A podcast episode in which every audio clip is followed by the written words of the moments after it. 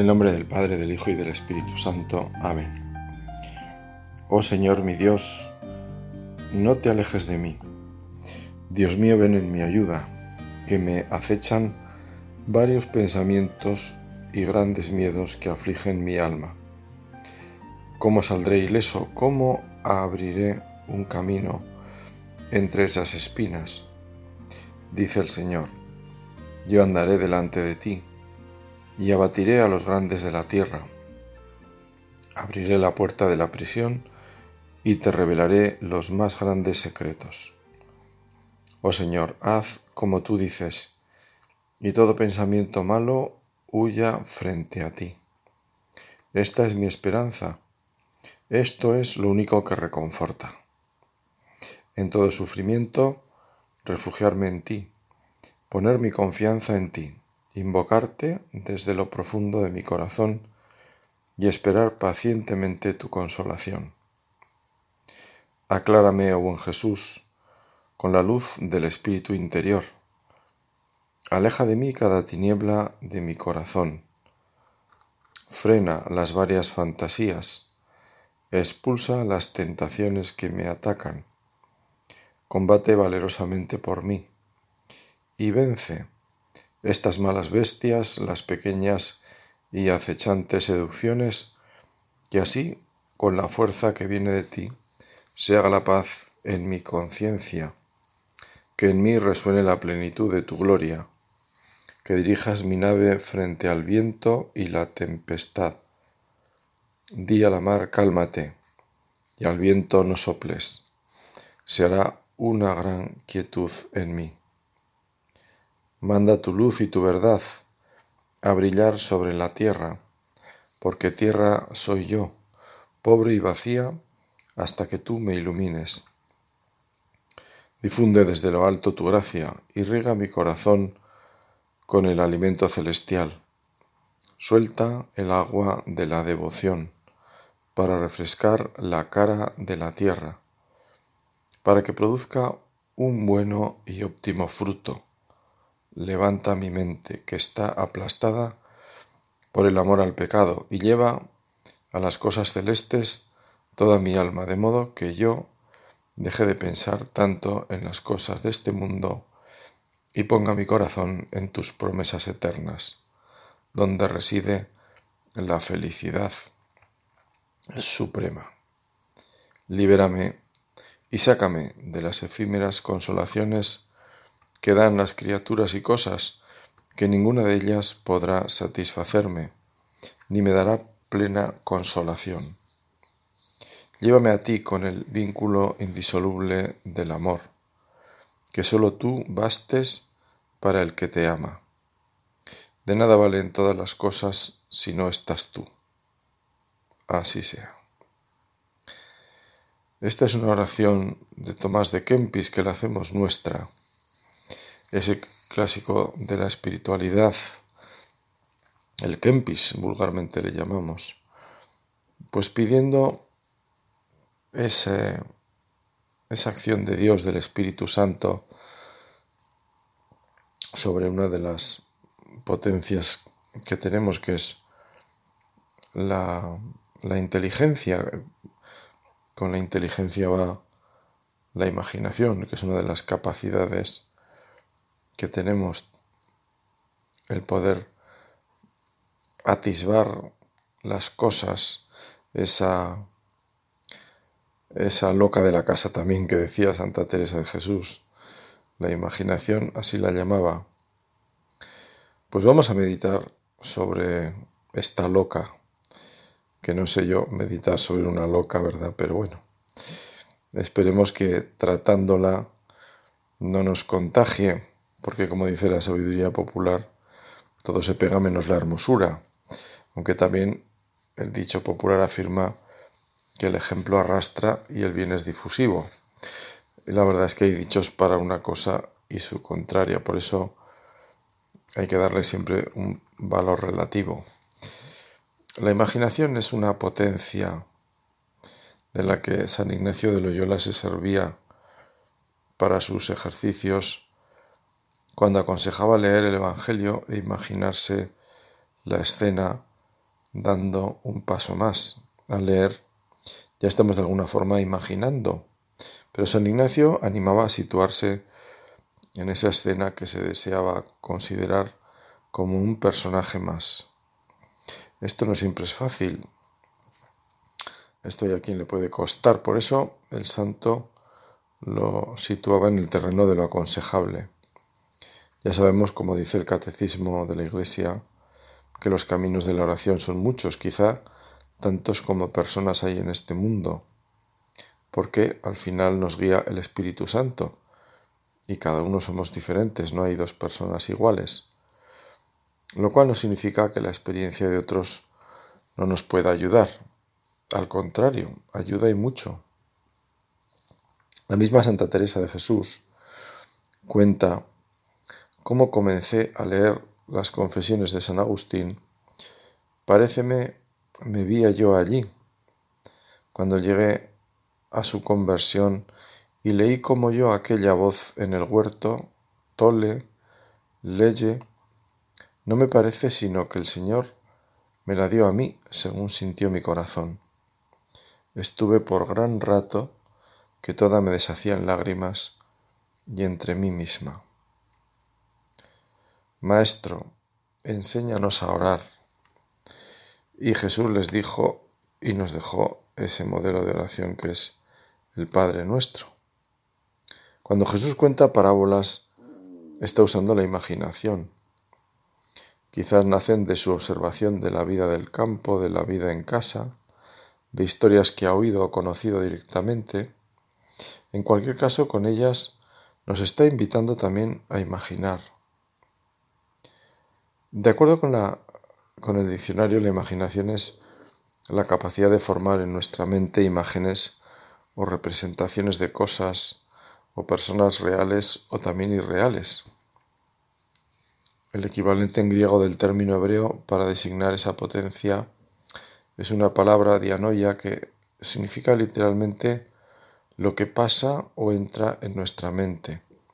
Se refiere al pensamiento reflexivo y de argumentación. Se traduce como entendimiento o mente, pensamiento, a veces como corazón. San Mateo nos habla de que del corazón nacen los malos pensamientos, los homicidios, adulterios, fornicaciones, hurtos, falsos testimonios, blasfemias. Jesús en su predicación insiste mucho en esa mirada al interior. Jesús silencioso ante los acusadores de la mujer, sorprendida en adulterio. Jesús que no se deja llevar por lo exterior, aunque las multitudes le agobiaran incluso físicamente. Jesús seguro de lo que hace cuando en el templo denuncia que la casa de su padre se ha convertido en una cueva de ladrones, cuando mirando a Jerusalén lloraba son algunas muestras de ese vivir desde dentro del Señor. Él ve al Padre y está en las cosas de su Padre, desconcertando incluso a María y a José. Jesús nos llama a tener esa vida desde dentro hacia afuera, porque la vida se juega en el corazón, allí donde está el centro de la persona. Hay un punto en el catecismo que no me canso de leer cuando llega la ocasión y por eso pues también aquí lo traigo a colación porque es un punto muy luminoso como ahora veremos en el que se habla justamente del corazón y se intenta definir el corazón algo tan tan maravillosamente complejo algo tan pues tan grande como y tan misterioso por otra parte como es el corazón humano. Bueno pues el catecismo intenta definirlo. Cuando digo intenta no lo digo, no digo porque no lo consiga, pero bueno, da una definición que como poco tenemos que leerla desde lo que, desde la autoridad que tiene el catecismo, con ese pozo en el fondo de pues de, de la Sagrada Escritura, de la teología buena, de los santos padres, de los autores espirituales, y de la Biblia mismo, ¿no? O sea, todo el catecismo en el fondo este, o, tiene citas explícitas de esto, o en el fondo está recogiendo, digamos, toda esa, toda esa corriente de vida, ¿no? Bueno, pues el punto dice que es 2563, pues dice lo siguiente. Dice, el corazón, bueno, y, a propósito es un punto que está en el apartado de la oración, hablando precisamente de, de dónde se, digamos, se juega ese encuentro con el Señor en la oración. ¿no? Bueno, el corazón, dice este punto, es la morada donde yo estoy o donde yo habito, según la expresión semítica o bíblica, donde yo me adentro. Es nuestro centro escondido, inaprensible, ni por nuestra razón ni por la de nadie. Solo el Espíritu de Dios puede sondearlo y conocerlo. Es el lugar de la decisión en lo más profundo de nuestras tendencias psíquicas. Es el lugar de la verdad, allí donde elegimos entre la vida y la muerte. Es el lugar del encuentro, ya que a imagen de Dios vivimos en relación. Es el lugar de la alianza, Quizá desde, este, desde esta lectura se entiende lo que siempre se ha dicho de que si viviéramos verdaderamente, o mejor, si fuéramos conscientes, ¿no? porque vivir ya vivimos, el tema es ser conscientes con todas las consecuencias, eh, conscientes de, de estar ante el Señor, de estar eh, en la presencia de Dios, de estar en el fondo mirados por Dios, amados por Dios, en los brazos de Dios, como queramos decirlo, porque es todo eso y más, pues no haríamos tonterías, porque, porque en el fondo es, eh, digamos, nuestro corazón estaría como poseído de una forma más intensa pues por aquel que, como decía San Agustín, eh, nos hace descansar, nos quita la inquietud. Nuestro corazón anda inquieto hasta que descansa en ti. Y por eso también se entiende que, que efectivamente en el, en el, ser humano pues hay decisiones de vida y muerte, como dice este punto, ¿no? Donde elegimos entre la vida y la muerte. Por eso la moral de la Iglesia sigue diciendo que hay actos que, que, suponen la, la, muerte para el, para el alma, ¿no? que, que, nos separan de Dios.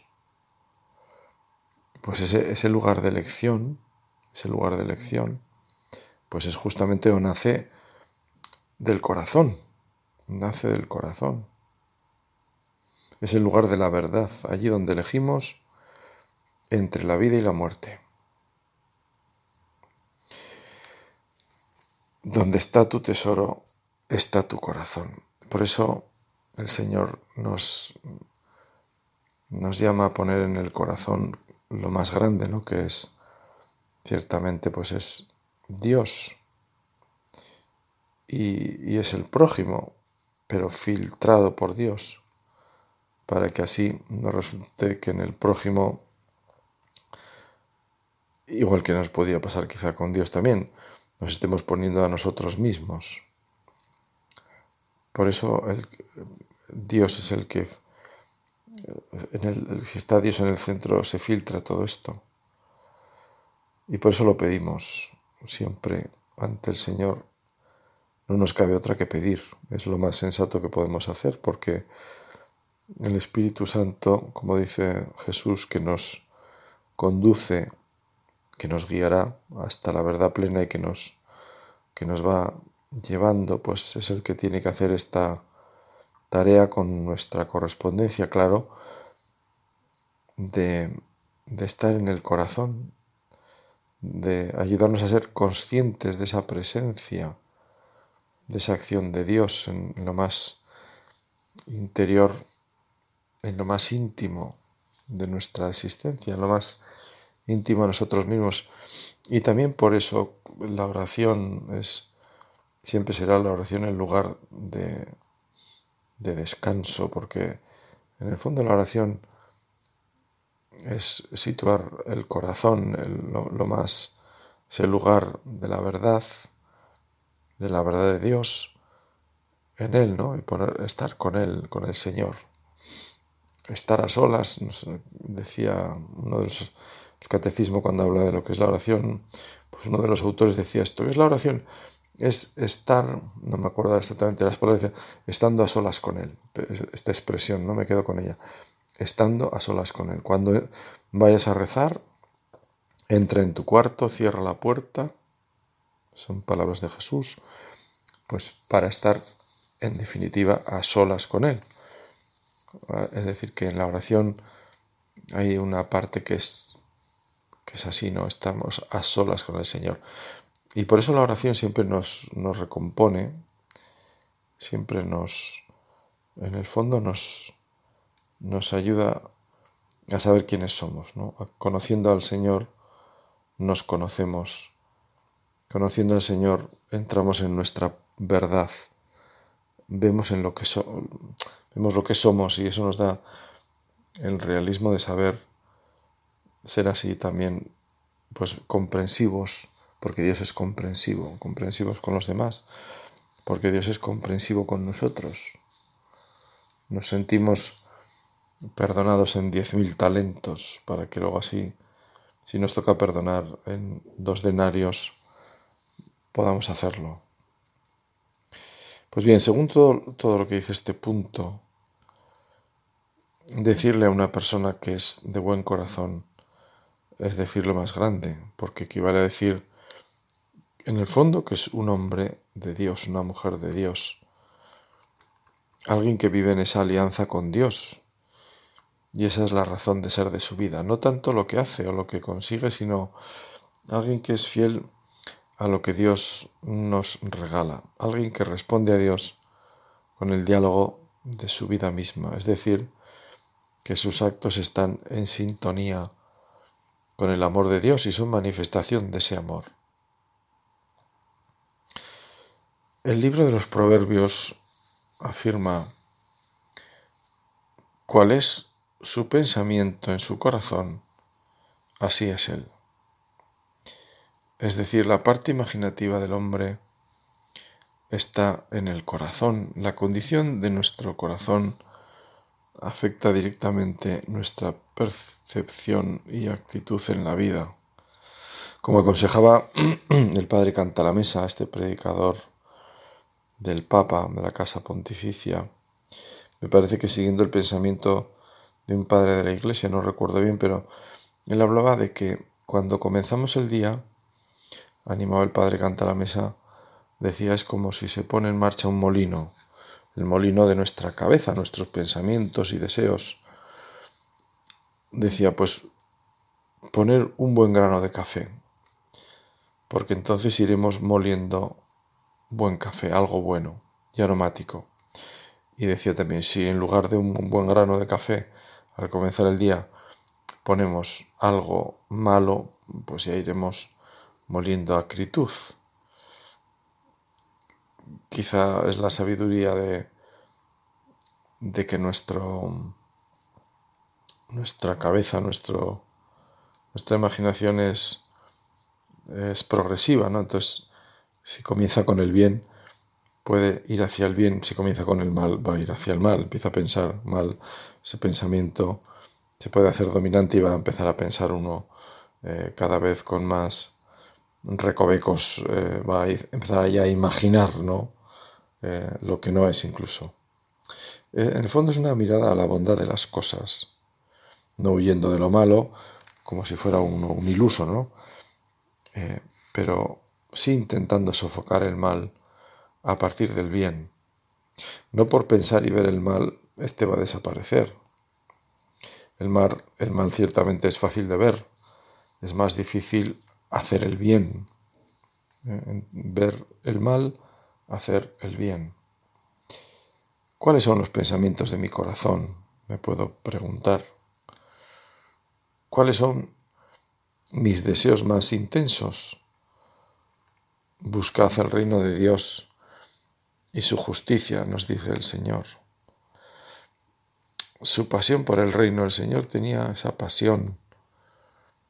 Él vino para anunciarlo e inaugurarlo y a nosotros nos llama a trabajar con Él en esa viña. Para que el Dios de nuestro Señor Jesucristo, dice San Pablo, el Padre de la Gloria, os dé espíritu de sabiduría y de revelación en el conocimiento de Él, alumbrando los ojos de vuestro entendimiento para que sepáis cuál es la esperanza a la que Él os ha llamado y cuáles las riquezas de la gloria de su herencia en los santos. En griego, según dicen los especialistas en Biblia, dice alumbrando los ojos de vuestro entendimiento. Otros hablan, tras traducciones, de iluminar los ojos del corazón. En el fondo Dios quiere iluminar los ojos de nuestra imaginación. Lámpara es, la lámpara del cuerpo es el ojo, recordamos del Evangelio de San Mateo. Si tu ojo es bueno, todo tu cuerpo estará lleno de luz, pero si el ojo es malo, tu cuerpo estará en tinieblas. En estos versículos Jesús no, no está hablando evidentemente de ojos físicos, sino que está hablando del ojo del corazón, que es la imaginación. Si estuviera hablando de nuestros ojos físicos, no diría si tu ojo está sano, habría dicho si tus ojos están sanos. Si nuestro ojo o parte imaginativa está sana, toda nuestra vida estará bien. Si nuestro ojo no está sano, nuestras vidas están mal y andamos en tinieblas. Para que no andéis, dice San Pablo, como los otros gentiles que andan en la vanidad de su mente, teniendo el entendimiento, podríamos decir la imaginación también, oscurecida, entenebrecida, ajenos de la vida de Dios por la ignorancia que hay en ellos, por la dureza de su corazón, los cuales después perdieron toda sensibilidad, se entregaron a la lascivia. Así le pedimos al Señor, con la sencillez de un niño, que nos ayude a cuidar de este mundo de nuestro interior que no descansa y que actúa tan rápido. Los pensamientos y los deseos van a la velocidad de la luz, no, más rápido. Y por eso debemos ejercitarnos en ese dominio, para que no nos arrastren, sino que sepamos, atraídos por el amor de Dios, dirigirlos y encauzarlos. Tenemos que ser dueños de nuestra imaginación, o al menos si es la loca de la casa, no dejarle que corra por donde quiera, sino emplearla para lo bueno. Uno puede escribir una novela dejando volar la imaginación, pero hacerlo para el bien, para transmitir algo positivo y ejemplar que ayude, o también puede servirse de la imaginación para algo negativo, emponzoñando en lugar de aclarando y sospechando en lugar de confiar. Danos, Señor, un corazón grande para amar y fuerte para luchar, decimos con el Salmo. Necesitamos ambas cosas, la grandeza en el amor y la fortaleza y la decisión en la lucha del bien, la lucha por ahogar el mal en abundancia de bien, que le gustaba decir a San José María. Pero yo os digo que cualquiera que mira a una mujer para codiciarla, ya adulteró con ella en el corazón. Esto significa que si entretenemos pensamientos e imaginaciones en nuestro corazón relacionadas con la inmoralidad sexual, durante un tiempo esto es considerado pecado. Aun con nuestra propia imaginación podemos pecar. Esta verdad la entiende nuestro amigo nuestro enemigo espiritual, el diablo. Él quiere influenciar y controlar nuestra imaginación, porque él sabe la importancia de esta potencia en nuestras vidas. Todo el mundo que nace de la fantasía ciertamente es importante y es atractivo para el ser humano. El cine, la literatura, el arte, en el fondo tienen como instrumento en buena medida la imaginación, lo que se construye primero en el interior. Por eso Jesús nos dice en este texto que se puede cometer adulterio en el corazón, igual que se puede robar en el corazón o insultar. Y podríamos seguir viendo acciones que sin manifestaciones externas se viven primero, siempre se viven primero, también las que tienen una manifestación externa en el interior de la persona. De hecho, el octavo mandamiento nos habla de los juicios temerarios que ocurren primero dentro de nosotros. Y es que todo nace del corazón. El corazón mueve nuestra vida. El corazón muestra dónde está nuestro tesoro, aquello por lo que nos movemos, lo que ilusiona y pone rumbo a nuestros actos. Por eso ese cuidado del corazón que decía el punto del catecismo que hemos leído antes. Ese cuidado del corazón está sobre todo en la oración. Por eso es tan importante la oración, porque digamos que es como, bueno, pues es como coger ese buen olor, esa, cuando, como cuando estás con una persona eh, a la que quieres, que estás a gusto y, y eso te deja, digamos, como un, como un regusto, te, digamos que te llevas como el aroma del bien, ¿no? Es lo que dicen de los santos. La gente quería estar con los santos, quería escucharlos porque salía renovado, removido, ¿no? Bueno, pues el santo de los santos es Dios, estar con Él a solas, aunque a veces nos cueste, aunque nos parezca que que, bueno, que tenemos otras cosas que hacer, que ya veremos, que esto, que el otro, pero nos es muy necesario porque es donde el corazón vuelve a su lugar, ¿no? vuelve a su sitio y vuelve con luz para ver por dónde van nuestro, también nuestros descaminos y dónde necesitamos esa conversión, porque el encuentro con el Señor eh, es también un encuentro sanador y, y también un, encuentro que nos espabila, ¿no? que, nos, que nos mueve, que nos, que nos transforma. El libro del Génesis, recordamos todos el capítulo tercero,